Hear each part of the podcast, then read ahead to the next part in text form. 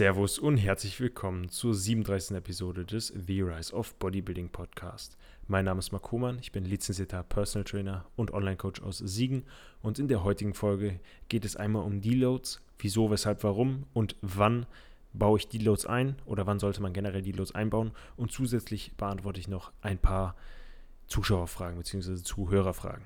Ich wünsche euch viel Spaß.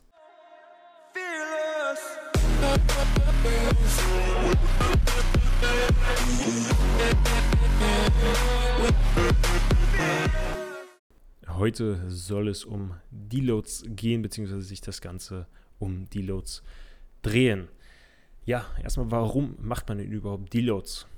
Ihr müsst euch das Ganze so vorstellen, ihr trainiert und ihr setzt einen Stimulus. Ihr setzt einen Stimulus, womit ihr eine Adaption hervorrufen möchtet oder auch ähm, im besten Fall natürlich hervorruft. Und das ist natürlich eine, eine Belast Belastung für den Körper. Und ähm, durch den Deload möchte man halt, wenn sich Ermüdung anhäuft und die Belastung immer höher wird, möchte man durch den Deload die Belastbarkeit als auch die körperliche Fitness wiederherstellen. Das heißt, man möchte wieder quasi refreshen, um wieder voll erholt zu sein, voll recovered zu sein. Und in dem Sinne soll halt die Belastung und die Ermüdung, die da halt auf den Körper wirkt, reduziert werden, um, wie gesagt, wieder fresh and ready zu sein. Denn, wie kurz vor, vor kurzem erwähnt, jeder hat das Stimulus, der Adaption mit sich bringt, durch den wirst du halt Ermüdung anhäufen. Und das mit hoher Wahrscheinlichkeit nicht im geringen Maß. Sogenannte Fatigue. Ermüdung, Fatigue, Deutsch, Englisch. Genau. Je nach Fortschrittsgrad braucht man halt einen Deload früher oder später. Das heißt, einen Anfänger, der wird wahrscheinlich deutlich länger durchtrainieren können. Der wird vielleicht acht Wochen, zehn Wochen oder zwölf Wochen durchtrainieren können. Wobei ein Fortgeschrittener, der deutlich intensiver trainieren kann oder eine deutlich höhere ähm, Auslastung hat und halt viel näher an, ans wirkliche maximale lokale Muskelversagen gehen kann, der wird halt vielleicht alle vier bis sechs Wochen, vielleicht sogar alle drei bis fünf Wochen einen Deload brauchen, weil er einfach halt pro Einheit halt einen deutlich höheren ja, Reiz setzen kann und eine deutlich höhere Fatigue anhäufen kann, wobei man da auch immer belegen muss, nicht je, je mehr äh, Ermüdung, desto besserer Reiz. Also ein höherer Reiz wird auch mehr Ermüdung mit sich bringen, aber es das heißt nicht, dass eine höhere Ermüdung unbedingt mehr Reiz mit sich bringt. Und ja, wie merkt man denn überhaupt, dass man ein Deload braucht? Das ist generell nicht so generalisierbar. Das heißt, man muss immer schauen, man kann jetzt nicht pauschal sagen, es ist so, du musst einen Deload machen, sondern es ist von Person zu Person und Lebenssituation natürlich immer unterschiedlich und individuell zu betrachten. Aber generell kann man halt schauen, ob es Überlastungssymptomatiken gibt, zum Beispiel ein Zwicken oder ob man kleine Wehwehchen hat in den Muskeln. Und man kann schauen, dass die Ermüdung halt nicht nur lokal, sondern auch systemisch ist. Das heißt, ist nicht nur beispielsweise der, der ähm, Beinbeuger ist der müde oder der untere Rücken, sondern ist das komplette System von dem, den Sätzen 200 Kilo RDLs ziemlich am Arsch auf Deutsch gesagt. Und ähm, da muss man halt immer schauen, ist aktuell nur der Muskel ermüdet, also lokal, oder bist du vom kompletten Nervensystem, also zentrale Nervensystem, ist das ermüdet und muss halt die Ermüdung abbauen. Dann brauchst du natürlich auf jeden Fall einen Deload ja, das Ganze kann man auch merken, wenn man sich, wenn man nicht mehr so hyped aufs Training ist, eventuell, wenn man mehr sich ins Training quälen muss, wenn man sich vielleicht fühlt wie auf Prep, wo es natürlich auch ab einem gewissen Punkt so ist, dass man sich immer mehr ins Quälen, ins Quälen, ins Training quälen muss. Und ähm, ja, das sind alles so Punkte, zusätzlich auch die Regeneration, wenn man selber glaubt, dass die, also wenn die subjektiv betrachtet, schlechter ist die Regeneration, wenn man einfach länger recover muss, um von Einheit zu Einheit frisch zu sein. Das sind natürlich auch Punkte, die man immer beachten kann. Zusätzlich dann noch die Schlafqualität. Ähm, das merke ich selber auch. Ich bin in der letzten Trainingswoche, dass ich schlechter, die Schlafqualität was schlechter, dass ich schlechter einschlafe. Ich so eine bisschen, ein bisschen eine innere Unruhe in mir verspüre und ja, dass ich auch generell mehr Schlaf benötige und generell auch so eine Alltagslethargie, wenn die sich mit durch den Tag zieht, dass du über einen längeren Zeitraum weißt auf jeden Fall, du hast bitte ein Deload nötig, wenn du jetzt nicht gerade in einer Wettkampfdiät beispielsweise bist, wo das ab einem gewissen Punkt gang und gäbe ist, leider. Was, was vielleicht auch der eine oder andere merkt, ist, wenn man im Aufbau ist und der Appetit sinkt, und zwar signifikant, dann ist das auch ein, ein Faktor, der dafür spricht, dass man eventuell einen Deload benötigt, weil der Körper einfach mehr Zeit zum Recovern braucht und dadurch eventuell der Appetit sinkt. Genau, also wie man es merkt, sind verschiedene Punkte. Einmal Überlastungssymptomatiken, wie eben kurz erwähnt. Ich fasse jetzt gerade nochmal im Schnelldurchlauf zusammen. Die Ermüdung, ob die lokal ist oder ob die auch systemisch ist. Ob die Motivation noch da ist als dritter Punkt. Oder ob man sich halt mehr ins Training schleppen muss und die Regeneration länger äh, subjektiv dauert. Und als vierten Punkt dann die Schlafqualität. Sinkt die? Bist du unruhig? Und als letzten Punkt dann ähm, der Appetit. Sinkt der im Aufbau oder nicht? Generell ist Deload ein ziemlich flexibler Term, das heißt, es gibt nicht die Definition vom Deload, sondern es gibt verschiedene Möglichkeiten, wie man einen Deload gestalten kann und je nach Person, je nach Individuum kann das eine mehr Sinn machen als das andere. Es gibt Möglichkeiten wie das Gewicht zu reduzieren oder die, die Sätze zu reduzieren oder halt auch komplett drei bis fünf Tage ähm, off zu machen, also Rest Days, drei bis fünf Tage Rest einzulegen. Das kann alles sinnvoll sein.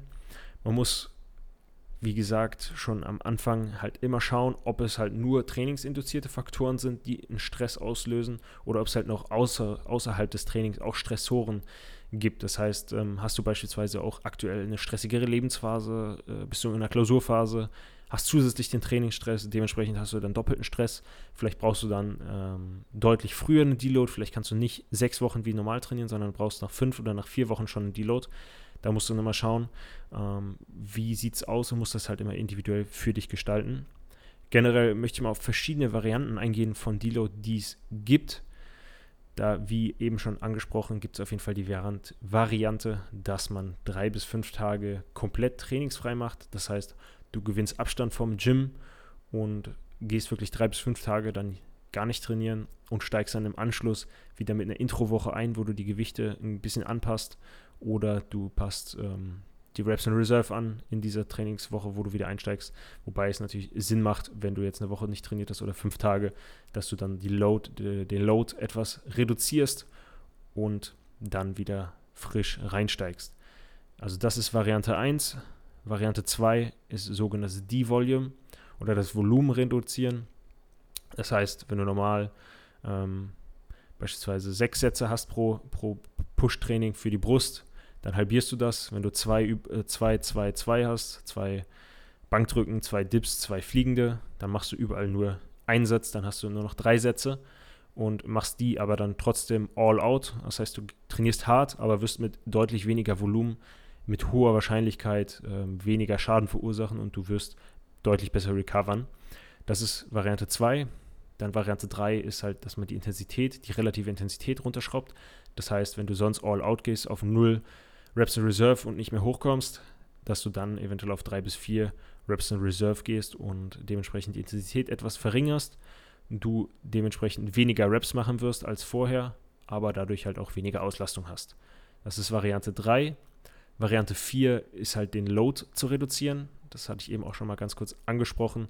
Da wäre es eine Möglichkeit, halt dann die Last zu reduzieren. Das heißt, ähm, beispielsweise 10 bis 20 Prozent, so um die 20 Prozent macht oft Sinn, zu reduzieren und dementsprechend du machst die Reps gleich ungefähr, die Sätze lässt du gleich und reduzierst lediglich die Last um 20% dann hast du halt auch im Endeffekt weniger Volumen, wenn man schaut, was Volumen von der Formel her ist, wie es berechnet wird, hast du dann halt auch weniger Volumen.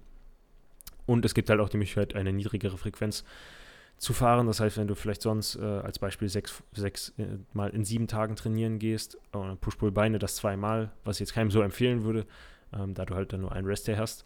Aber wenn du das in der plakativ oder fiktiv jetzt mal trainieren würdest und dann würdest du das ausweiten und würdest es so machen, dass du in, in zwei Wochen nur zweimal den, diesen Zyklus oder diese Rotation trainierst. Das heißt, innerhalb von sieben Tagen trainierst du Push, Pause, Pull, Pause, Beine, Pause, Pause und dann nochmal das gleiche und dann nach zwei Wochen, ähm, also nach einem Zyklus quasi, steigst du dann wieder ein mit dem normalen Training. Ähm, du kannst natürlich auch eine Kombination aus verschiedenen Sachen machen, dass du die Volume beispielsweise machst, also niedrigeres Volumen, aber Vollgas rein und zusätzlich mehr Rest Days einbaust. Und es gibt da jetzt nicht die Variante, die das Gold ist. Manche Leute können besser immer hart trainieren und mögen es nicht so gerne, ähm, ich sag mal, Läppsch zu trainieren. Manche kommen damit besser klar und haben kein Problem, mal nur Halbgas zu trainieren. Da muss man halt schauen, was man für eine Person ist und was für einen am besten, ich sag's mal, bekommt, was einem am besten gefällt.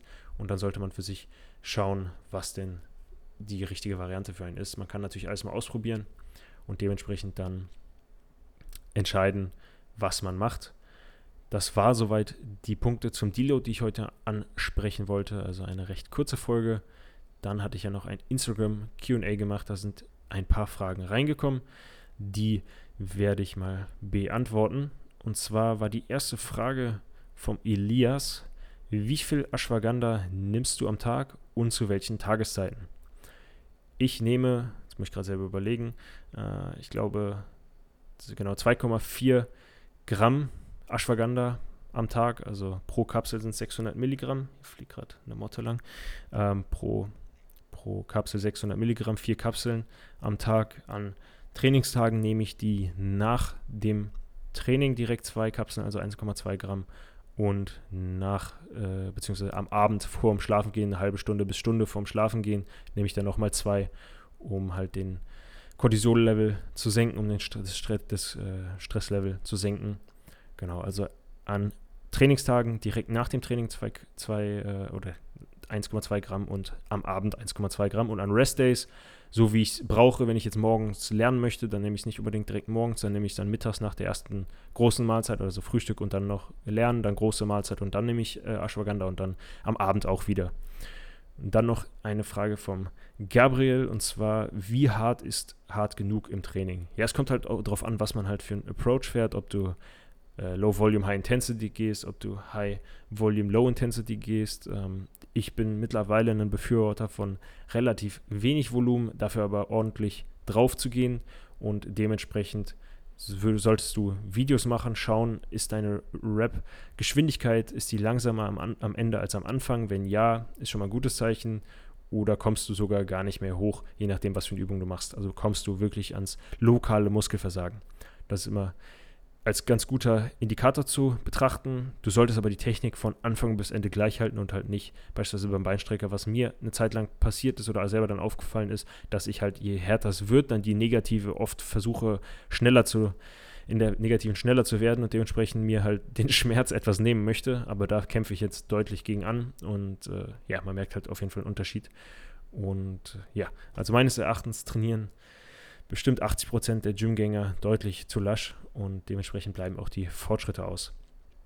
Und dann gab es noch eine Frage und zwar bezüglich Volumen generell, wieso es oder was für der Unterschied ist zwischen statischem Volumen und dynamischem Volumen. Statisches Volumen beispielsweise, du hast immer von Woche 1 bis Woche 4 die gleichen Anzahl der Sätze, aber die Trainingsintensität steigert sich, das heißt die relativen äh, Intensität, die relative Intensität steigt an und die äh, RERs, die Reps in Reserve, die sinken immer weiter in den Trainingswochen von Woche 1 zu Woche 4.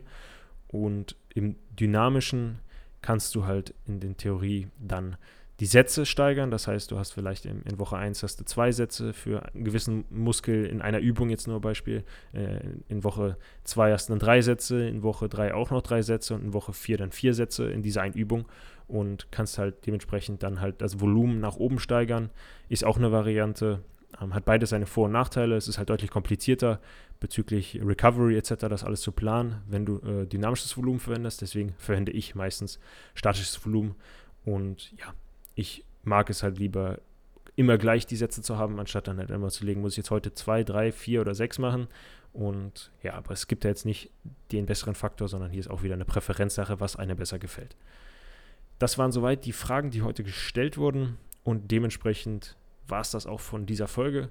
Ich hoffe, sie hat euch gefallen. Gebt mir gerne eine 5-Sterne-Bewertung und ja, gerne auch den Podcast teilen in Instagram in der Story. Würde mich freuen, markiert mich und ich wünsche euch einen entspannten Vormittag, Mittag oder auch Abend. Falls dir die Folge gefallen hat, würde ich mich über eine positive Bewertung freuen. Falls du mehr von mir sehen möchtest, schau auf meiner Website vorbei oder folg mir gerne auf Instagram. Teile den Podcast gerne auf Instagram und ich werde dich dann in meiner Story markieren. Auf Instagram findest du mich unter dem Namen Roman Bodybuilding. In diesem Sinne wünsche ich dir einen schönen Tag.